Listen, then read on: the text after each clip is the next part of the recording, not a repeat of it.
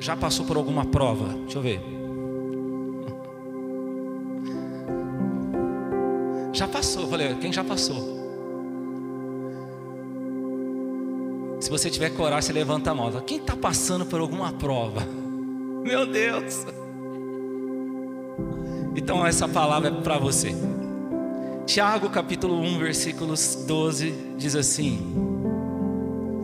Vocês prometem que vocês vão pregar comigo aqui? É assim mesmo. Eu vou pregando e você vai dando glória a Deus, aleluia. Deus é bom, Deus está neste lugar. Amém? Deixa eu ver se você está preparado. Vai falando aí, glória a Deus, aleluias. Amém? Vamos juntos nessa palavra. Olha só o que diz: Feliz é o homem que suporta, ou bem-aventurada, a mesma coisa, que suporta a aprovação, porque depois de aprovado, receberá a coroa da vida que o Senhor prometeu aos que o amam. Nós precisamos entender aqui essa noite de uma vez por todas que provação que provas não tem nada a ver com o inimigo, não tem nada a ver com o diabo. Você precisa entender isso aqui essa noite. Ah, essa prova é o inimigo na minha vida. Deixa eu te falar uma coisa. Provação não tem nada a ver com o inimigo, provação tem a ver com Deus. Por que tem a ver com Deus? Porque quando você entra numa prova, o objetivo de Deus é que você seja aprovado para que Ele possa te promover. Com o inimigo isso. O inimigo não quer te promover. Mas o Deus Todo-Poderoso, Criador dos céus e da terra, Ele quer promover você. Quem está pegando isso? Então, se você chegou aqui hoje, você está assim, pastor, eu estou passando por muitas provas. Não são poucas, são muitas provas. Você precisa entender que é Deus vindo na tua vida com muitas provas, porque Ele quer aprovar você em muitas áreas, porque o objetivo dele é promover você, levar você a um outro nível levar você a viver um nível que você nunca viveu antes. E a palavra fala que feliz é o homem, porque a felicidade que você achava que Deus não tinha na tua vida, porque você tentou viver essa felicidade no nível que você está. Eu digo para você que na hora que você for promovido, você vai encontrar essa felicidade que você tanto buscou no próximo nível. Quem está entendendo isso? Pastor, eu achava que Deus tinha isso para minha vida, mas olha, não, não aconteceu, porque não está nesse nível, está no próximo nível. Mas para isso você vai ter que passar por prova. Fala para o teu vizinho, fala assim, tem prova. Mas se você for aprovado, tem promoção. Quem quer ser promovido em 2023 aqui? Só quem quer, levante a mão e fala, eu quero. E é isso que a palavra está falando aqui. Feliz é o homem que suporta. Diga assim: Eu vou suportar. Nós vamos suportar, minha igreja missionária. Só que a gente precisa saber algumas coisas sobre as provas de Deus. Diga comigo, as provas de Deus. A primeira coisa, a primeira chave que eu quero deixar aqui para o seu coração. Vocês estão aqui comigo? A primeira coisa que nós vamos entender na prova de Deus Pega essa chave, presta atenção nisso. Deus não fala na hora da prova, Deus fala na hora da aula. Vou falar de novo. Deus não fala na prova, Deus fala na aula. Por que, que eu estou falando isso? Porque às vezes você está passando por muitas provas e junto com essas provas está o silêncio de Deus. Pastor, eu estou passando por tanta luta, é tanta prova, e o, e o absurdo é que eu não ouço a voz de Deus. Eu não consigo saber para onde ir, o que fazer, porque eu não ouço mais nada. Deus não fala mais comigo, eu não consigo ouvir Ele. É prova em muitas provas, querido. Deus não fala na prova, Deus fala na aula. O problema é que na hora que você estava na aula, você às vezes não ouviu Deus falando, você não ouviu a explicação dele. Chegou a hora da prova, Deus não vai falar. Eu lembro no meu tempo de escola, não faz muito tempo isso, que quando eu não tinha prestado muita atenção no professor, na hora da aula, na hora da explicação, aí chegava no dia da prova, eu falava, professor, por favor, pois não, É que eu não entendi essa pergunta. Quem já fez isso? Não é que você não entendeu a pergunta, que você queria arrancar alguma resposta. Porque você não sabia a resposta. Você não prestou atenção na hora da aula. E o bom professor não fala na hora da prova. Se você não tem ouvido a Deus na hora da aula, você não vai entender a sua prova. Vou falar de novo. Se você não tem ouvido a Deus na hora da aula, você não vai entender na hora que você estiver na prova. A palavra de Deus fala em Marcos 4, quando Jesus levou os seus discípulos para, para a prova. E é tão interessante que você vai observar que antes dele levar os discípulos para essa prova, daqui a pouquinho eu vou te falar que prova foi essa. Jesus passou o dia dando aula para eles. Jesus ensinou a parábola do semeador. Jesus ensinou a parábola da semente. Jesus ensinou a parábola da candeia. Jesus foi ensinando tanta coisa para eles. Passou o dia falando, conversando, explicando. Vocês estão entendendo isso? Vocês estão entendendo essa parábola? E de repente Jesus fala para eles assim: agora é o seguinte, vamos para o barco. É tão interessante que a Bíblia fala que Jesus ordenou eles entrar no barco. Não foi aquele negócio, se vocês quiserem, vocês vão. Entra no barco. Irmão, quando Deus quer levar você para a prova, não tem para onde você correr. Olha o silêncio da morte. Não tem, filho. Quando Deus vai te levar para a prova, não tem como fugir. Fala para o seu irmão, você não dá para fugir. Colocou os discípulos no barco. De repente veio uma grande tempestade. Tipo essas tempestades que a gente está vivendo aí. Uma grande tempestade. E o mais interessante, que Jesus, no momento da tempestade, o que levou aqueles homens para o barco, estava no barco dormindo. Em silêncio. Porque é a hora da. É a hora da silêncio. Dormindo tranquilo, sossegado, né? Vamos ver se eles aprenderam. Vamos ver, né? Esses homens começaram a ficar desesperados e começaram a entrar em desespero e começaram a gritar por Jesus: Jesus, Jesus, oh Jesus, acorda! Você não está vendo? Olha o que, que eles falaram para Jesus: Você não se importa que a gente vai morrer, Jesus. Que nunca falou isso na hora da prova? Jesus, você não se importa com o que está acontecendo comigo. Jesus, você não está vendo o que está acontecendo no meu casamento. Jesus, você não está vendo o que está acontecendo? Que amanhã, segunda-feira, eu tenho que pagar aquele boleto, Jesus. Ninguém nunca falou isso, né? Jesus, Jesus estava dormindo, por quê? Era a hora da prova. Jesus despertou e Jesus fez assim, ó. Acalma vento. O vento acalmou.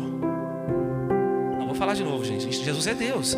Acalma vento. O vento acalmou. Aquieta-te, mar. O mar acalmou. A tempestade passou. Só que Jesus olhou para eles e falou assim: Vocês não têm fé. O que, que aconteceu? Jesus tirou eles da prova a provação passou, mas eles foram reprovados. Eu quero que você entenda isso aqui que o Espírito Santo falou para mim. Não é porque você saiu de alguma prova, não é porque você passou um susto e, e o susto passou que você foi aprovado. Eu vou falar de novo, tem algumas pessoas que não entenderam. Não é porque, ai, passou, ai, ai, eu achei que essa ia dar ruim na minha vida. Passou, passou. Não é porque você saiu do susto que você foi aprovado. Como que eu sei? Você saiu da aprovação e continua vivendo as mesmas coisas de antes, você foi reprovado. Só que eu tenho aqui uma instrução de Deus para nós, amém? Passou pela aprovação, não está mais no susto, aliviou, é o momento da aula. Presta atenção que está vindo mais uma prova pela frente. Depois que você passar por essa prova, você vai ser aprovado e aí você vai ser promovido e você vai viver o que Deus quer que você ainda viva, porque os melhores dias da sua vida você ainda não viveu. Quantos estão entendendo? Pessoas que estão vivendo apenas, ai, passou o susto. Não, querido, Deus não quer apenas que passe o susto, Deus quer promover você. Tem coisas que você ainda não viveu que Deus quer que você viva. Então, uma coisa é passar pela prova, outra coisa é ser aprovado. Quem vai ser aprovado por Deus aqui? A segunda coisa que nós temos que entender na prova de Deus Deus nunca vai nos dar uma prova além da nossa capacidade. Vou falar de novo. A aprovação nunca vai ser além do que você pode suportar. Não, pastor, não é possível, porque eu estou passando aqui uma luta, eu estou passando aqui uma prova, eu não estou suportando. Ei, deixa eu te falar. Se você está passando por uma aprovação que você não está suportando, talvez porque você está vivendo algo que é de Deus, mas você está tá tentando viver antes da hora. Uma prova do quarto ano na escola para quem é do primeiro ano. O que, que vai acontecer? O que, que é isso aqui, professor? Por que, que eu estou falando isso? Porque tem pessoas que falam assim: não, pastor, mas Deus falou que Ele tinha uma promessa na minha vida financeira. Deus falou que Ele tinha uma promessa nesses negócios. Deus falou que ele, esse ano eu, eu ia casar.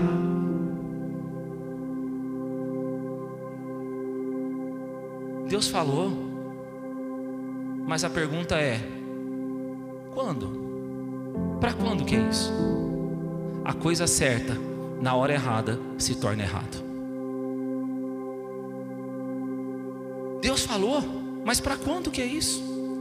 Muitas vezes nós estamos em situações como essa, não suportando a aprovação, porque nós estamos tentando viver algo antes da hora. Fala para o teu irmão assim: no tempo de Deus. Faz assim com a mãozinha para ele e fala assim: ó, calma. Você chega num colégio, tá lá, né? Tem várias classes. Todos estão no mesmo prédio, na mesma estrutura, mas cada um está numa etapa. Não, porque o irmão já está vivendo, o irmão está numa etapa, você está em outra. Não, porque o, o irmão meu lá, ele, ele já está vivendo isso na vida dele, ele não está na mesma etapa que você. Às vezes você está você tá no primeiro ano, às vezes ele já está no quarto. Quem está entendendo isso aqui? Posso ouvir um glória a Deus aqui? Então, se você não está suportando, é porque você está tentando adiantar o processo. Deixa eu contar uma história para você. Lucas capítulo 22. A Bíblia fala que em certo momento Jesus chega para os discípulos e fala assim: Ó, todos vocês vão me trair todos vão me negar. O discípulo de Jesus chamado Pedro, opa, eu não. Ainda que todos aqui te neguem, eu não vou te negar. Jesus, eu estou disposto a morrer por você. Só faltou ele cantar: Eu te amo e vou gritar. Eu estou disposto a morrer por você. Jesus olha para ele e fala assim: Ô Pedro, deixa eu te falar uma coisa. Vocês estão aqui, igreja? Ô Pedro, deixa eu te falar uma coisa. Antes que o galo cante, você vai ter me negado três vezes. Não, Jesus, eu, eu, eu não vou te negar. Eu morro por você. O que, que aconteceu, gente? Antes que o galo cantasse, Pedro negou Jesus três vezes. Posso te falar? Pega o que o Espírito Santo falou para mim. O problema de Jesus com Pedro não era que Pedro ia negar ele, porque ele já sabia.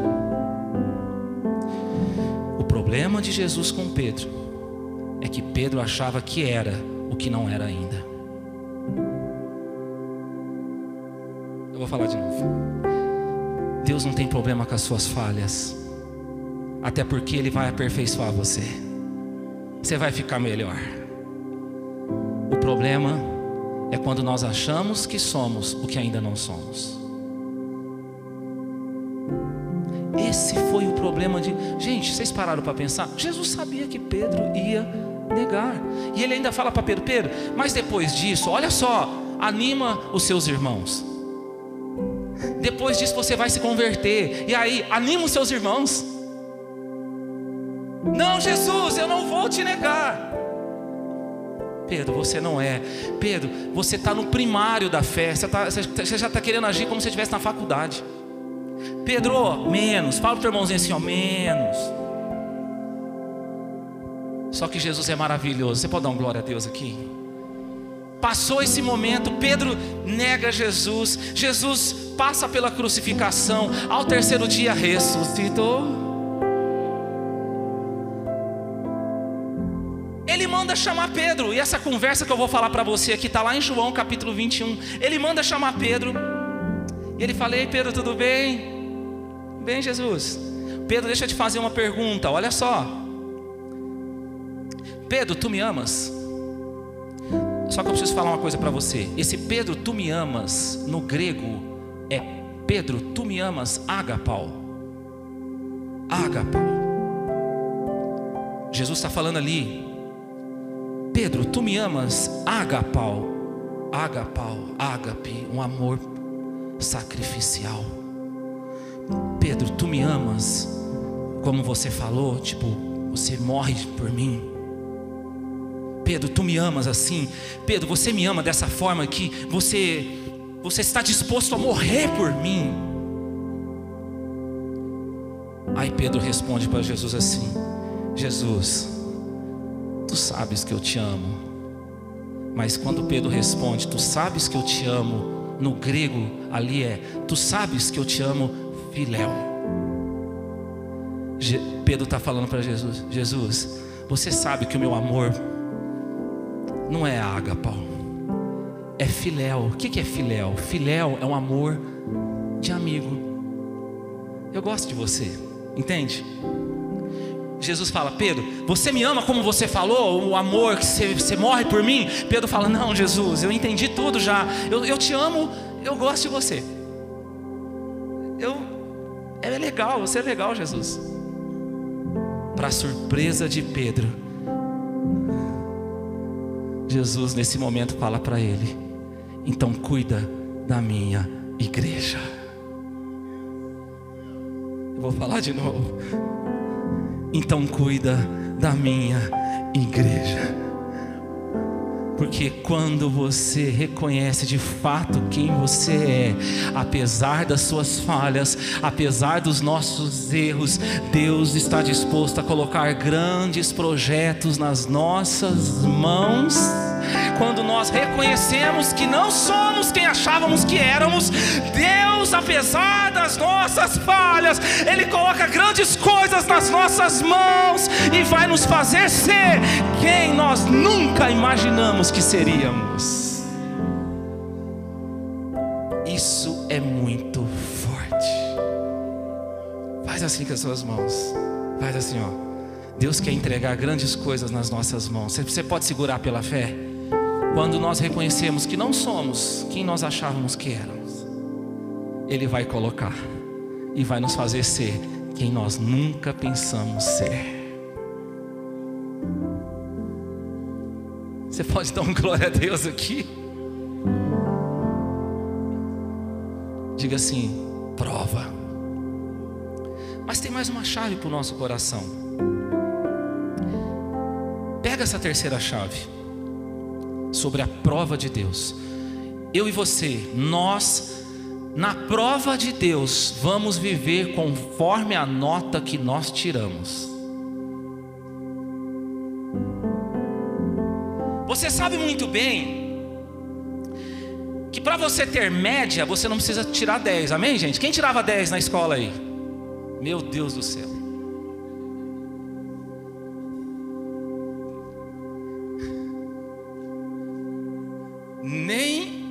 Educação física. Não era assim que chegava papai para mamãe? Tirei 10 em educação física. Em português. Você sabe muito bem, um 6 é média, você completa os 24 pontos, você passa de ano, beleza, você está lá, não é? Só que é o seguinte: se um dia você precisar do seu histórico escolar, uma grande porta abrir,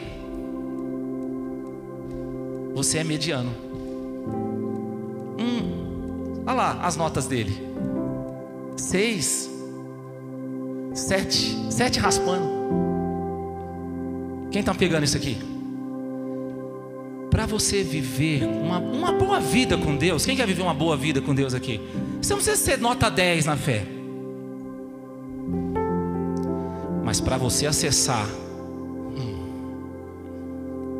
e viver na plenitude, é só para os nota 10. Eu vou falar de novo. Tem pessoas que ainda não acessou a abundância de Deus, porque está se contentando ser mediano na fé. Cutuca seu vizinho fala assim: Qual nota Jesus te daria hoje na tua fé? Eu, eu vou dar uma nota para você. Eu, chuva, trovão, raio, você está na igreja. Nota 10. Você pode aplaudir o Senhor?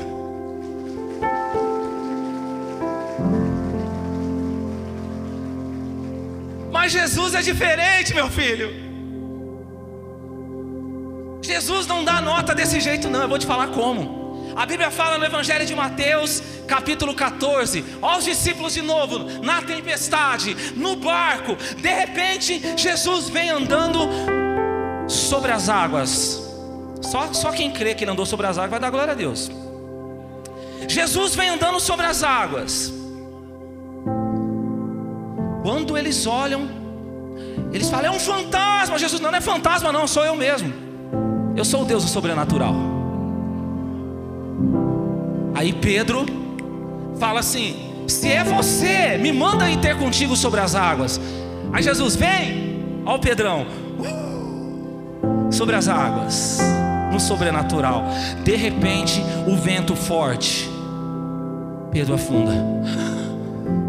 Pedro começa a afundar. E ele começa a clamar: Jesus, socorro, Jesus, socorro. Jesus vai lá, levanta Pedro e fala para ele assim: Homem de pouca fé. Ó, pega esse mistério. Jesus não falou assim, ó, homem sem fé. Porque os que era fé zero ficaram no barco. Fé zero, irmão. Só que para Pedro, homem de pouca fé. Ô Pedro, um seis aí. Você andou sobre as águas. Ó, Pedro, um seis. Gente, olha aqui para mim. Por que que Pedro não tirou nota 10? Vou falar para você por quê. Pedro acreditou que Jesus tinha o controle da água, mas quando o vento soprou, ele não acreditou que Jesus tinha o controle do vento. Gente, o que eu vou liberar agora é, é ouro para você. Pega. Por que, que ele não tirou nota 10? Ele acreditava que Jesus controlava, tinha um controle da água, mas do vento não. Sabe por que eu estou falando isso? Porque às vezes você ainda não está com a nota 10, porque você acredita que Deus tem um controle em certa área da tua vida, mas a outra não. Jesus, eu acredito muito que você tem o controle da minha vida financeira, da minha, mas da minha vida emocional não. Jesus, eu acredito muito que o Senhor tem o controle do meu ministério. Ah, mas aqui ó, da minha saúde não. Não, pastor, eu preciso tirar uma nota 10, porque eu acredito profundamente no que Deus tem na minha vida financeira, mas você não acredita em outra área. Nota 6. E posso falar uma coisa? A área que você ainda não acreditou que Deus tem um controle é a área que você ainda não rompeu. Quem quer nota 10? Quem quer nota 10? Levante a sua mão. Eu vou te dar a chave aqui. Começa a acreditar que Deus está no controle de todas as coisas da sua vida, de todas as áreas da sua vida, financeira, saúde, casamento, filhos, profissão, sonhos, projeto, que Ele está no controle, que Ele é soberano, soberania, é Deus no controle de tudo, não apenas de algumas coisas, Ele está no controle de toda a tua história. Quando você crê nisso, Ele vai te dar nota 10, e aí aquela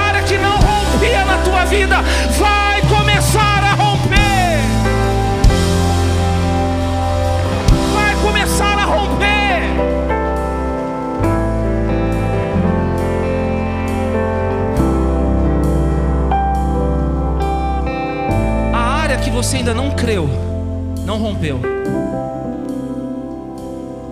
E aí o diabo vem e fala assim: é porque Deus não tem isso para você. Fala para o teu irmão assim: Deus tem muito mais que você imagina.